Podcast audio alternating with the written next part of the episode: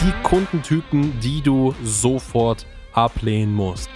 Und genau das ist das Problem. Wie erkenne ich solche Kundentypen und soll ich solche Kundentypen überhaupt aufnehmen? Wenn Freunde aus deinem Bekanntenkreis auf dich zukommen und was wollen, dann noch am Preis feilschen, dann sind das zwei Warnlichtfaktoren. Wie erkenne ich jetzt, dass jemand Probleme machen könnte? Die am Ende des Tages so viel Arbeit machen und so viele Kopfschmerzen bereiten, dass es das gesamte Geld absolut nicht wert ist.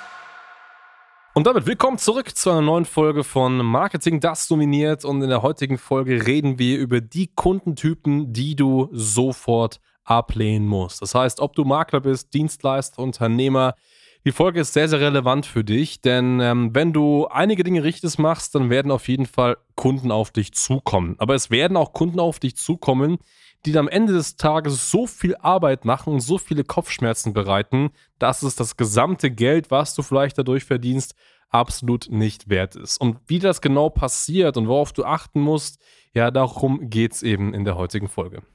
Ja, jetzt kommt schon mal das erste Kontra von mir. Wie kann man denn sagen, dass man in heutigen Zeiten Kunden ablehnen kann? Geld ist doch immer gut. Und hier muss ich sagen, natürlich absoluter Schwachsinn. Ich meine, wird es gelernt, völlig egal, ob du jetzt ein Makler bist, Dienstleister oder auch ein Berater zu Beginn. Nimm alle Kunden auf, du musst Geld verdienen, du musst wachsen. Ja, das stimmt aber nur bedingt, muss ich wirklicherweise sagen. Wir machen das jetzt schon seit einigen Jahren, haben auch viele, viele Unternehmen beraten, erleben ihre Prozesse mit und da merkt man einfach immer wieder, dass teilweise 80 Prozent der Zeit, der Energie eines Unternehmers, eines Beraters an ein, zwei Kunden hängen bleibt. Also der Rest, der läuft wie am Fließband, wie am Schnürchen, alles ist toll, das läuft. Und dann habe ich diese ein, zwei Kunden, die mir die Energie rauben, die Haare von den Kopf fressen, muss man fast schon sagen. Und genau das ist das Problem. Wie erkenne ich solche Kundentypen und soll ich solche Kundentypen überhaupt aufnehmen? Ich bin, oder wir sind mittlerweile soweit, muss man schon sagen, wir lehnen regelrecht Kunden ab, weil es einfach zeitintensiv ist, die am Ende des Tages sogar mehr Geld kostet und, wenn es ganz blöd läuft, es sogar dein Team vergrauen kann. Richtig, ganz genau so ist es. Und ja, bevor wir dann noch ein Stück tiefer reingehen, äh, nehme ich immer ein aktuelles Beispiel eines solchen Kundentypen, denn du hast gerade richtig gesagt, wir lehnen die rigoros ab. Aber dennoch hat es ja im Laufe dieses Jahres zumindest ein Kunde geschafft, dennoch Kunde bei uns zu werden aus einem bestimmten Grund. Und das ist eben auch eine gefährliche Sache, nämlich immer dann, wenn Kunden aus dem persönlichen Umfeld auf dich zukommen. Das heißt, Personen, Unternehmer, die irgendwie in irgendeiner Art und Weise vielleicht mit dir verwandt sind oder Freunde, Bekannte sind oder durch irgendwelche Ecken zu dir kommen, aber nicht über den eigentlichen Akquiseprozess. Und genauso war das eben auch bei uns in diesem Jahr, zumindest mit einer Person, die war durch einen Bekannten von mir, wurde auf uns aufmerksam, hatte Interesse an äh, Webseitengestaltung und ähm, grundsätzlich lehnen wir schon Dinge ab, die gar nicht mehr so richtig zu unserem Kundentypen gehören, weil es in dem Fall jetzt zum Beispiel auch kein Immobilienmakler war, sondern das war eben ein Reiseunternehmer in der Form. Und äh, normalerweise lehnen wir das einfach mal thematisch ab, aber da habe ich gesagt, ja komm, ähm, wenn du mich so lieb fragst und äh, wir kennen uns ja auch und so weiter, äh, wir nehmen dich ganz gern auf und wir können das sehr, sehr gut für dich umsetzen, das weiß ich. So, und am Ende des Tages, ja, ist es einfach so, dass wir, und das Resultat mal vorweggegriffen, auch das sehr, sehr gut umsetzen konnten, aber es gab am Ende und auch schon während der Zusammenarbeit sehr, sehr, sehr, sehr viele äh, Schwierigkeiten. Zum einen, dass natürlich viele, viele Dinge besonders waren. Also Sonderwünsche Sonderwünsche, Sonderwünsche. Viele Dinge mussten irgendwie speziell angepasst werden. Und auch zum Schluss war einfach nur die Aussage, ja, es sieht zwar gut aus, aber es flasht mich nicht. Und meine Frage war ja, okay, was muss dich denn flashen? Ja, es flasht mich einfach nicht. Und wenn du schon so eine Aussage bekommst, dann heißt es ganz einfach, dass irgendwie aus welchen, welchen emotionalen Gründen Dinge gesucht werden, um das vielleicht nicht gleich anzunehmen oder vielleicht irgendwie nicht gut zu heißen. Jetzt könnte man ja sagen, okay, das ist ein befreundeter Kontakt und so weiter. Warum findet er das nicht gut? Warum ist es denn so, dass er das doch irgendwie, dass es irgendwie Stress mit dem Kunden gab? Und dann haben wir das mal analysiert und das Problem lag eigentlich schon viel, viel weiter davor. Es lag nämlich daran, dass extrem um den Preis gefeilscht wurde. Und eine Sache ist gesagt, wenn Freunde aus deinem Bekanntenkreis auf dich zukommen und was wollen, dann noch am Preis feilschen, dann sind das zwei Warnlichtfaktoren, warum du diesen Kunden auf jeden Fall nicht annehmen solltest. Und dann gebe ich gerne mal das Wort an dich, weil du natürlich auch mit der Person im Vorfeld gerade vertrieblich viel gesprochen hast und natürlich auch dieses falschen Szenario mitbekommen hast. Ja, absolut. Also Preisfalschen war ja zu Beginn der Kontaktaufnahme schon ein Thema, aber auch zum Schluss hin. Das Problem war einfach hier, das war eine Empfehlung, kam aus dem Bekanntenkreis, aus dem inneren Umfeld. Aber von der Kontaktaufnahme bis zum Abschluss muss man sich mal vorstellen, hat es gute vier bis sechs Monate gedauert. Ich habe es jetzt nicht genau im Kopf, aber das war der Zeitraum, bis wir es mal geschafft haben, hey, den Sack zuzumachen, obwohl es eine Empfehlung war, obwohl es ein Bekannter war, muss man einfach schon sagen und wovon alle draußen immer schweren, äh, schwärmen. Empfehlungen sind top, das sind heiße Kontakte, mit denen macht man gerne Geschäfte.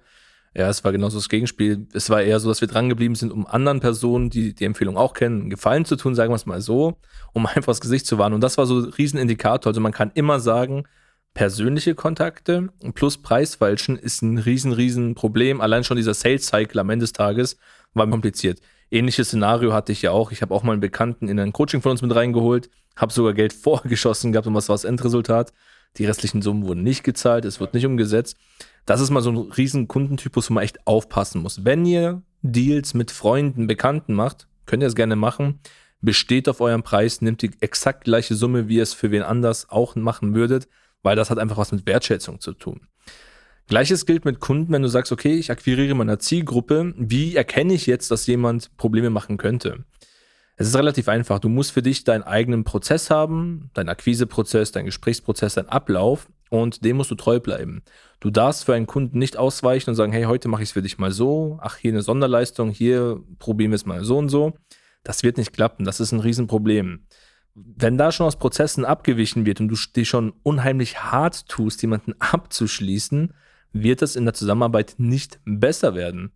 Gleiches ist es wirklich, wir haben oft, ich würde es mal so behaupten, also betiteln sie sich gestandene Unternehmer. Die kommen auf uns zu, beispielsweise Immobilienmakler, wir haben das und das Problem, sagen, okay, wir haben es analysiert, haben den Fehler gefunden, hey, das ist Preis X, wollen wir das machen? Im Vorfeld haben wir schon mal die Preisspannen geklärt, also niemand geht mit uns in ein Verkaufsgespräch, ohne die Rahmenbedingungen zu kennen. Und dann merkt man recht schnell, wenn jemand sehr ja, sich groß macht, sagt, hey, ich bin so toll und super, der Beste in der ganzen Region und ich habe das Geld, wir machen Millionen Umsatz. Ich sag dir eins, der ist meistens pleite oder kann sich das nicht leisten. Und das sind diese Leute, wo wir dann auf Biegen und Brechen in die Einwandbandung gehen und die können sich das vielleicht leisten, aber haben geistig irgendeinen Fehlglaube, weswegen es nicht klappt. Also wenn da der Preis ein riesen Diskussionspunkt ist und man dem nachgibt, egal ob das jetzt mal 500 Euro im Monat sind, mal hier was geschenkt und da, es rächt sich am Ende des Tages immer. Ein Kunde, ein Wunschkunde muss immer wertschätzend sein. Ja, immer. Richtig, richtig, richtig. Und das ist halt relevant, weil am Ende des Tages hast du ja super viel Stress. Das ist ja das Resultat von allem, von dem Beispiel, aber auch von Dingen, du genannt hast. Stress auf allen Faktoren. Du hast selber Stress und du hast eingangs gesagt, dass häufig von ja, 80 Prozent des Aufwands verursachen ein bis zwei Kunden. Und das ist genau der Fall. Eben durch solche Kunden passiert das. Und wenn du die vorher irgendwie aussortiert hättest, ja, dann würdest du eben deine Zeit viel, viel effizienter auch auf relevantere Kunden äh, ja, investieren können. Ne? Das heißt einfach für dich als Zuhörer, für dich als Makler, als Unternehmer, worauf solltest du achten und wann solltest du Kunden ablehnen? Natürlich ganz, ganz wichtig, wenn, an, wenn die anfangen, mit dem Geld zu falschen, mit der Vergütung zu falschen. Radar raus, notfalls ablehnen. Wenn Sonderleistung, ja, ich brauche mal das, ich brauche mal das, irgendwie eine Art von Sonderbehandlung auf dich zukommt, ebenfalls prüfen Radar oder ablehnen und noch viel, viel höher, wenn die Leute aus deinem Bekanntenkreis, Freundeskreis Empfehlungen kommen und das dann passiert, dann musst du wirklich noch, noch viel, viel äh, stärker prüfen, dass, ob das wirklich Sinn macht, ob das eine gute Empfehlung ist, die auch dich und deine Zeit wertschätzt, oder ob das, hey, wir kennen uns ja über ein paar Ecken, lass uns da mal irgendwas, ein, Special Deal machen. Das bringt auch nichts, weil dann die Person einfach nicht verstanden hat, ja, wie das Ganze so funktioniert, wie das einfach da läuft. Ja, definitiv. Also ich sag's mal so, Preisverhandlungen sind ja okay, man darf falschen, man darf einen Vertrag aushandeln. Es muss aber immer auf Augenhöhe sein, respektvoll und immer auf einer unternehmerischen Ebene und darf halt nicht zum Nachteil von einem aus, ähm, ja, ausufern am Ende des Tages. Viel wichtiger ist es jetzt, wie kannst du als Zuhörer vermeiden, dass du vermeintlich oder versehentlich einen falschen Kunden aufnimmst? Wir haben eine ganz einfache Lösung. Wir haben einfach Checklisten entwickelt, wo wir sagen, okay, das ist so ein kleines Punktesystem, wie auch immer, um einfach zu schauen, okay, worauf lege ich Wert? Das legen wir einfach uns vor und prüfen so, okay, das ist gegeben, das ist gegeben und das ist gegeben. Und das sind ganz rationale Dinge, beispielsweise, was ist es für eine Unternehmensform, wie groß ist die Person, wie lange sind sie im Geschäft, wie viele Mitarbeiter haben sie. Es hat hier absolut nichts mit Aussehen, Herkunft oder sonstiges zu tun, also, sondern rein rationale Entscheidungen, das ist wichtig.